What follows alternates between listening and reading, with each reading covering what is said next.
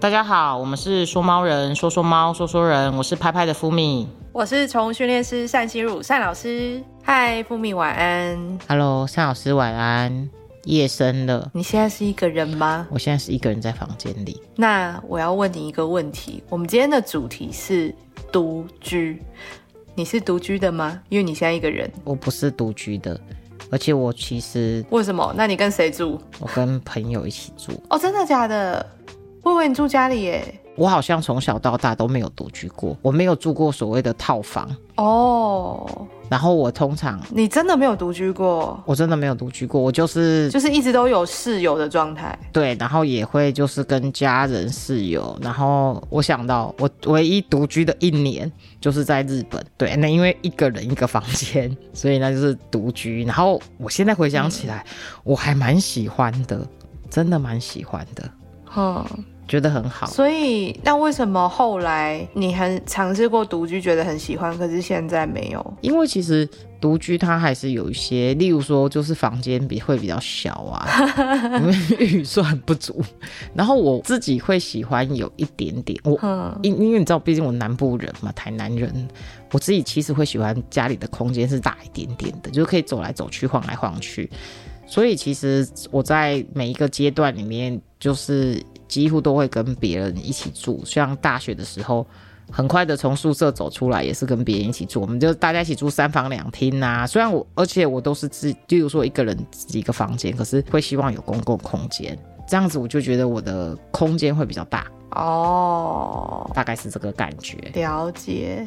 那单老师，你呢？我一直都是独居，我从嗯十八岁吧被赶出家门之后，我就就是都一个人了。你十八岁不是赶出家门，你只是就是去读大学而已。你这样浮夸了，浮夸没有啦，十八岁 我自己用双脚走出去的，不是被赶出家门。对，所以到现在一直都是一个人住。但是我觉得，就是当我意识到这个问题的时候，完蛋了，我已经习惯了，我已经没有办法跟别人一起住。比如说。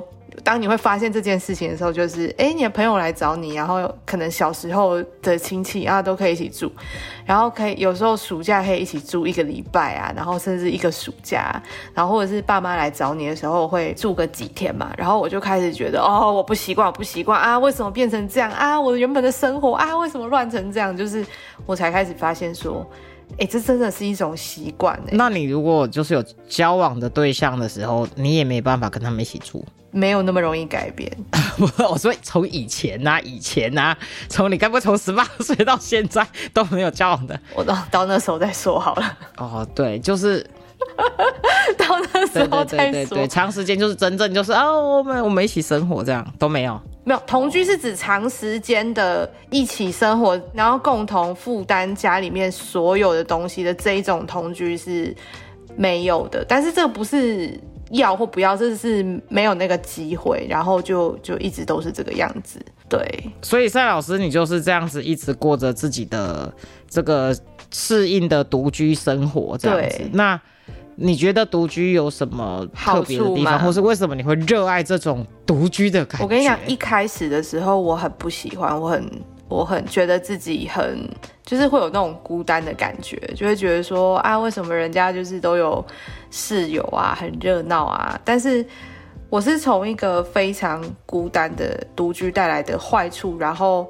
慢慢的变成我现在觉得独居过得很好。那我先讲一下客观的独居有哪些好处好了。嗯，第一，自由度与独立性，这个应该不用解释了吧？就是你东西爱怎么放，想要放哪边，没有人会啰里吧嗦。然后你冰箱所有里面的食物不会突然，呃，这是我要我的饮料怎么被喝了啊？这是我的什么怎么被吃了？哎、说的是对怎么没有？我真的没想过这件事，而且你所有的东西都是你打开冰箱都是你喜欢的东西。嗯，对，因为我以前跟家人住的时候，就是他们会说，哎、你这个东西不要放这里啊，你不要买这么多啊，你冰那么多东西啊，我我就冰不下，就是你很多东西要协调或是共用嘛，然后或者是最常遇到就是东西放哪里，这个你想丢了，但是家人说不行，这不能丢之类，就是空间要互相去分享，呃，就是妥协这样子。对，这是真的。对对对，所以好好处就是，你如果一个人的话，你自由度跟独立性就是你爱怎么样就怎么样嘛，乱七八糟也没有关系，没有人会念你。你这样子说起来真的蛮赞的。你这样让我回想起，就是我之前就是 在日本的时候，有时候就是例如说有一阵子就是心情不好，那时候可能反正就发生了一些事情，然后我在好像在家就是一个礼拜都没有出门，嗯，在寝室就一个礼拜几乎都没有出门，嗯，然后就乱成一团，然后也没有人发现，结果呢？对，然后我就想说，哎、其实这样也不错，嗯。就是 简居族。然后一个礼拜之后突然走出来，哎、重点是你自己还会觉得乱，对啊，你自己会觉得乱，代表代表你是有认知的。有些人是，呃，会吗？这样很乱吗？我说那几天就刚好生病，然后就想说，哦，我也就根本不想出门，然后就乱成一团。这种就是之后就会默默把它收好的，因为你自己会发现啊，怎么乱成一团。这是真的，就是会想要整齐整齐，而且我每个礼拜都会打扫，打扫的亮晶晶的，然后就会再煮一壶咖啡。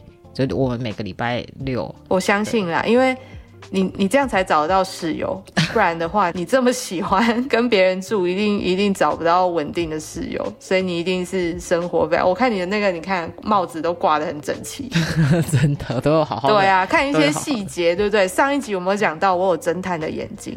真的，所以我看一些细节就可以去那个拼凑出你这个人的习惯。我觉得生活习惯真的不能太差。那继续，对，对不起，对不起，我这是我是群居动物，抱歉，抱歉。那我们请独居动物继续聊天，继续聊。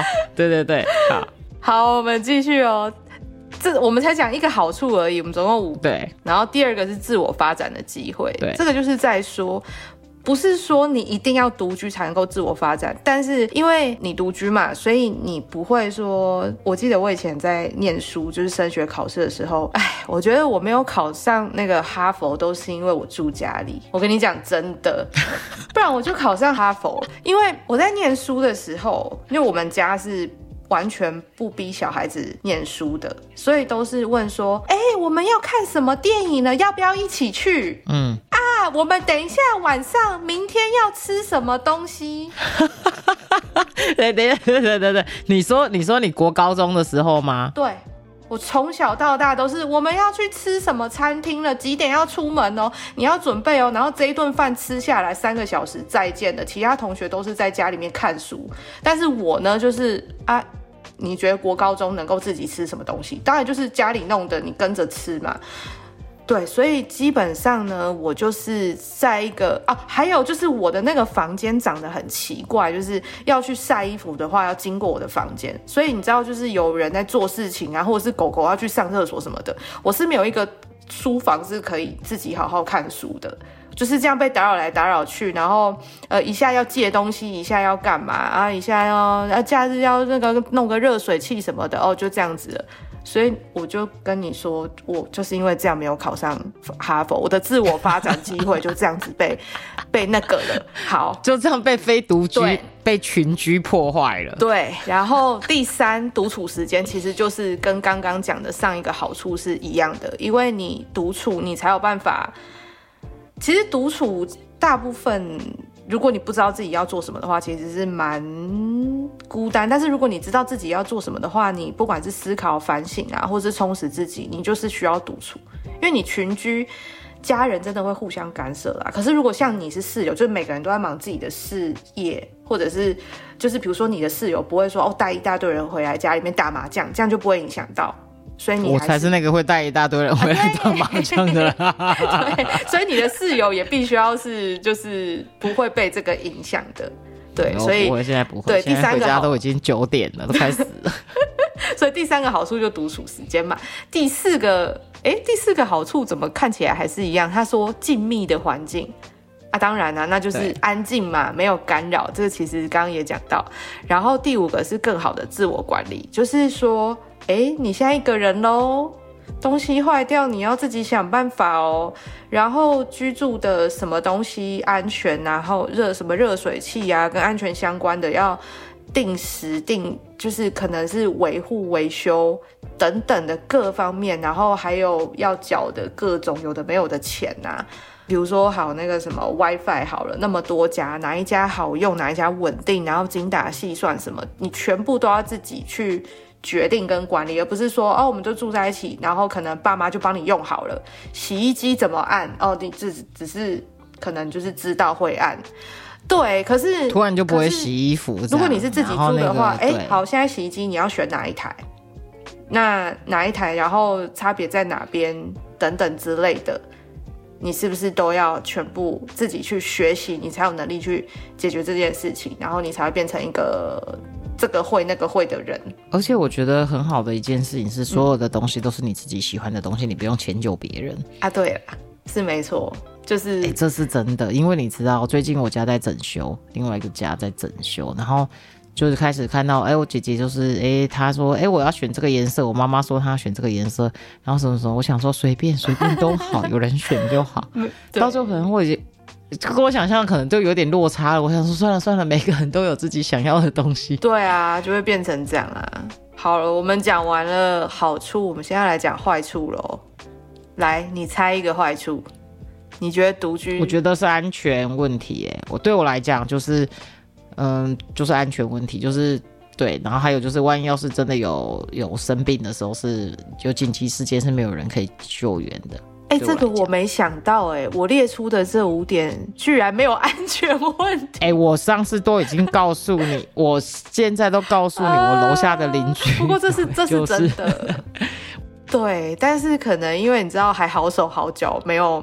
但是我之前摔麻腿断掉躺在床上的时候，真的觉得完蛋了，我死了。我现在独居真的是跪在地板上去铲猫砂，然后喂猫吃饭。那时候还没买轮椅，对，这真的是就是独居的坏处。对，好，结果我腿断了一次，我还没吓到，我还忘记这个是一个最最危险的坏处。好，那我们第一个，嗯，而且你看，你养猫，你要出门，其实就非常困难。而且你时间一到，你就是疯狂的要赶快回家。还还好，因为我就是一个就是很很喜欢回家的人，所以我这还没有啦。养养宠物就是会有这种啊，不行，我一定要回家。我本来就比较不会说、啊，我今天爱几点回家几点回家。其实晚上我也不知道去哪里。对我就是对，就是就是回家吸猫这样。好，然后呢，第一个这边蛮多都是在讲说坏处是比较内心的，像比如说孤独感。你那时候一个人住有这种感觉吗？我还好，我我其实蛮 enjoy 的，就是我觉得是一个很舒服的状态。那我觉得你就是是一个很开心的人，因为你看你独居也可以，然后你那个有室友的同居，你也很开心。我因为有室友的时候，我常常也会很像自己在独居，活得很自我。那你到底是怎？其我很好奇，你所谓的室友到底住了离你多远这样子？也没有没有没有没有，就是就是还是你的室友就是一个礼拜回来两天，所以因为我回到家通常已经很累了，就是上班已经很累了。哦，也没有什么真的一定要焦急怎么样？对，就是以前像以前学生时代或是住的时候，有时候真的就是有时候分层啊、或者什么的。然后像现在当然就是比较呃紧密一点的，但是其实大多数的时候，因为你回来的时候大家上班完都已经很累了，其实你回来的时候来看个电视或是什么，然后你可能就睡着了。然后等到你醒过来的时候，你可能会整理整理东西。然后像我自己的习惯是我晚上可能会呃有一些时间给自己阅读一下，或是什么之类的，阅读一些资料。嗯，那这样子我知道了。因为孤独这个东西，并不是说你身边有人或是没有人，而是你的心理状态。所以他这边讲的是孤独感，因为你很充实，然后就是哎上班啊，然后哦回来要看个书啊什么的，然后还要运动啊。所以你不会因为独居或者是不独居有这种孤独感。相对的，有些人可能他跟家人住在一起，可是他就觉得，哦，我好孤单哦，因为他没有，就是只是内心是孤单，他没有觉得说他身边的人是跟他一起的。对对，对。所以对，所以是这种状态。那另外也有这边也有讲到说坏处是心理压力，他是说长期独居 长期，它到底是多长期？可能增加心理健康的问题。但是我要讲为什么会这样，因为人其实是群居动物，嗯，所以如果你真的很长时间的独居，然后并且你也跟外面的可能有一些脱节。可能就是工作，那公司可能也小小的，没有什么活动，然后就是自己一个人住，然后上班、下班回家，上班回下班回家，上班下班回家，这样子的话，你可能就会开始会出现一些焦虑或是犹豫的情况。长期下来，可能你自己会不知道，说你已经渐渐变成这样。那其实很多人，其实我觉得像蛮多就是会养一只猫。哎，对我就是我觉得也不错。对啊，就是有一个付出，可是还是 猫可能会觉得不没有不错，因为它多了一个人。但是蛮多人会养一只猫，觉得好像也蛮有趣的。这样对，蛮多人现在的。陪伴的陪伴会是猫在陪人，我有时候都是觉得猫在陪人，不是人在陪猫。对，因为养宠物，不管是猫狗或者是什么，像我最近养了鹦鹉，它其实都是在疗愈我们日常的一些焦虑或是忧虑。所以猫会不会像我们人一样，也会觉得孤单？重点来喽，人是群居，猫是不折不扣的独居动物，但是呢？我要强调一点是，不管是群居或者是独居，都要社交。因为很多人会觉得说，猫是独居动物，那它就是不用社交。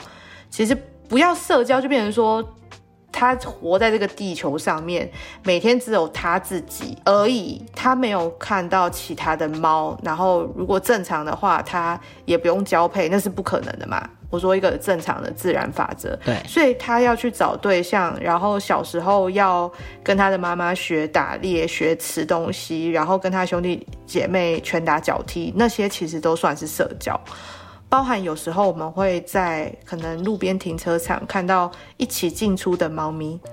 有啊，或者是来你家巷子讨饭的时候，哎，啊，今天是你，明天是你，后天你怎么带了两个朋友来？是不是有些都会带他的朋友来吗？我看很多网络上就是说，他会例如说什么猫爸爸会带他的小孩，还有什么猫妈妈一起出现 之类的。对，就是说他们的社交是不像。我们就是拿狗跟哦，我们拿人跟猫做对比好了。人的社交，比如说，嗯，我们要上学嘛，那上学你都已经见到这个同学那么多天了，或是你都见到这个同事这么多天了，可是你还是有可能跟他很好的话，你假日还是会跟他约出去，或是去做其他的事情，所以你们的。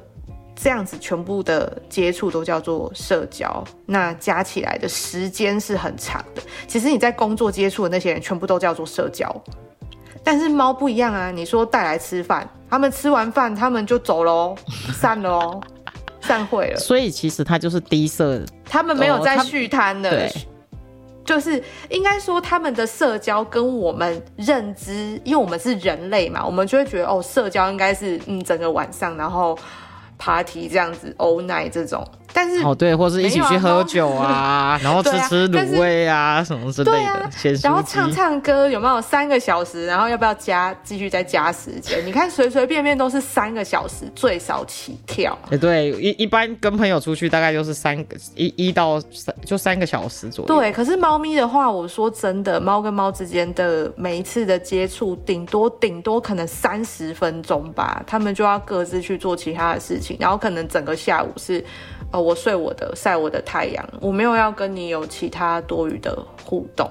这个是猫的社交，它是很，呃，相较于人跟狗来讲，它是很低的低密度的社交。哦，原来是这样，所以其实。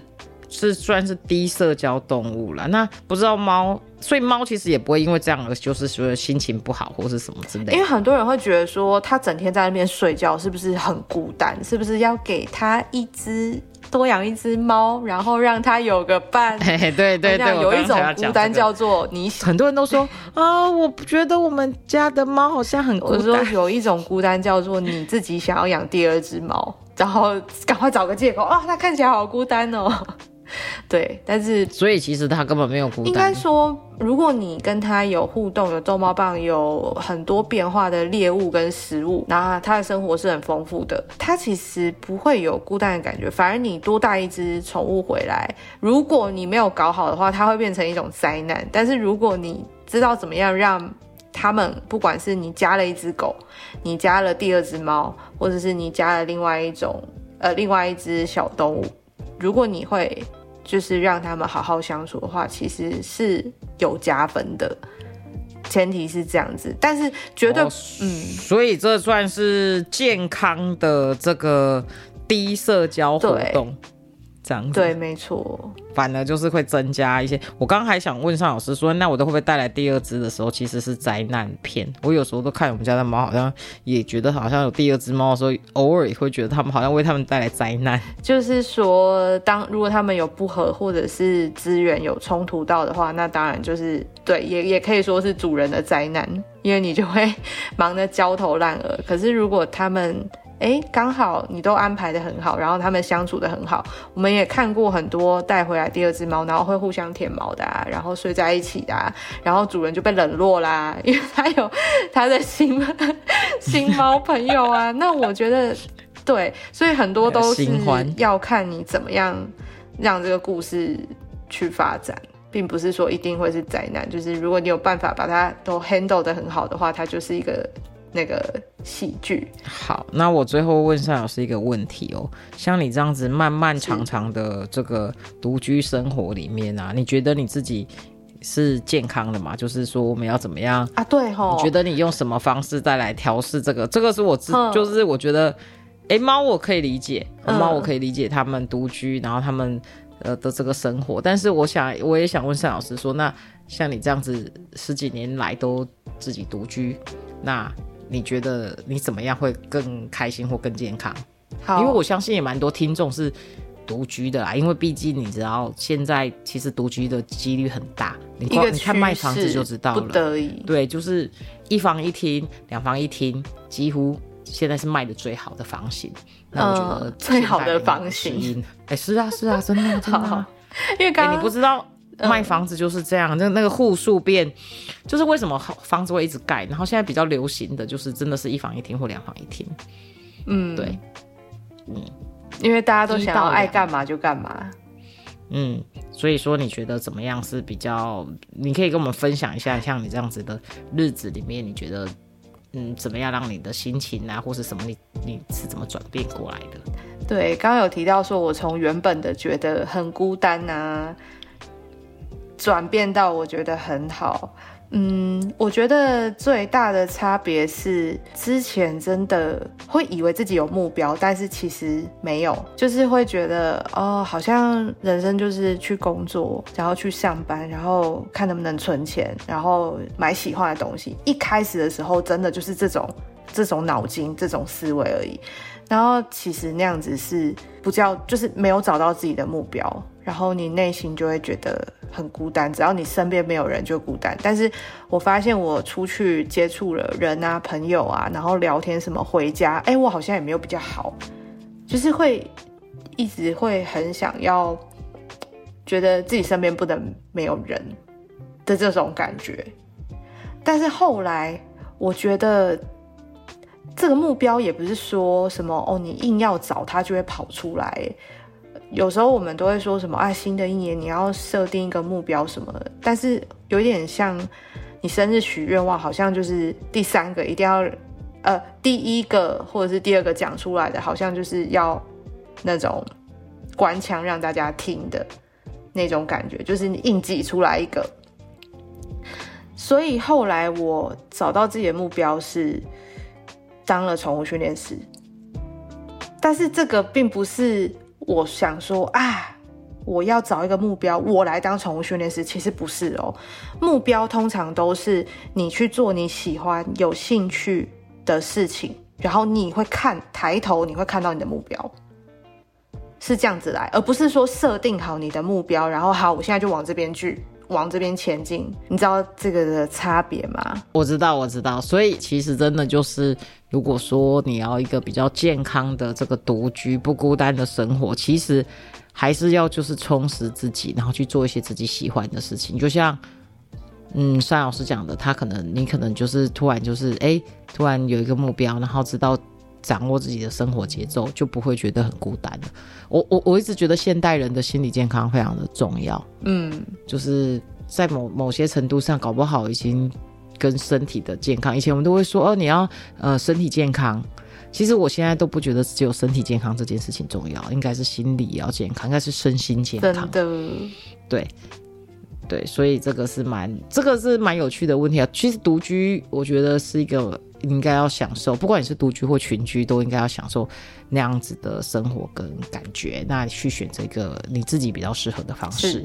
好，那接下来呢，我们今天的就是问与答。对，接下来的问与答呢，我们来看一下哦。这个好，小白说呢，诶，我的猫咪在早上五点的时候会开始咬手咬脚，我包紧紧，他们会想办法钻进被子里。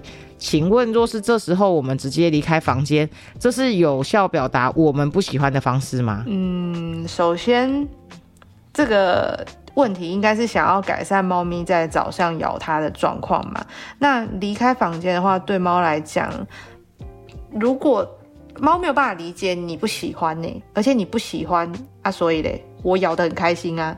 就猫的逻辑是这样，它搞不好是想要叫你起床，对，然后你想说哦耶，你起床了，对啊之类的，反正你各种反应都没有办法让猫，就是比如说哦你不理它，或者是装睡，或者是夺门而出，或者是把它推开，其实不会改变这个问题。所以最好的方式是你睡前的时候让他吃饱一点，等他长大之后，他就可以一次陪你睡八个小时。他如果年纪还小的话，睡前吃饱一点，对，可以延长他的睡眠时间。因为如果说幼猫，你说四五个月，你要人睡觉，成人八个小时，他没办法。其实小朋友也没办法，他们就是很快睡，很快醒，然后一很快又一个下一个循环。所以，如果你的环境是可以睡觉的时候跟猫分开的，这个是最好。但如果不行的话，你就设个闹，就是睡饱，然后设个闹钟，把闹钟响你才起来。那平常它在咬你的时候，你就是继继续睡就好了，不用任何反应。然后度过这个过渡期。我家的猫在半夜的时候都会起来吃宵夜，可是吃一吃的时候，还在五点的时候也是会四五点的时候就会爬起床胡闹。然后最近不知道是不是天气冷，消耗的比较快，它可能四点就开始胡闹了。天气冷应该会睡更久才对啊。没有，它可能肚子那个消化就是已经消化完，它的热量已经消化完。太可爱，一定是年轻。最近都是四点。对啊，老猫怎么可能这样？老猫就在那边呼呼大睡。真的，我想老猫到最后拜托八点都还叫不醒的，还拜托它起床哎，你 还想着想的美嘞，想说哎呦，我今天才睡十个小时而已，可恶，吵死了。对，好哦，那我们今天就到这边为止。我们有任何问题，我们就下次再聊。拜拜，嗯，拜拜。有任何关于猫的事情想跟我们说说吗？欢迎留言给说猫人，下次见喽，拜拜。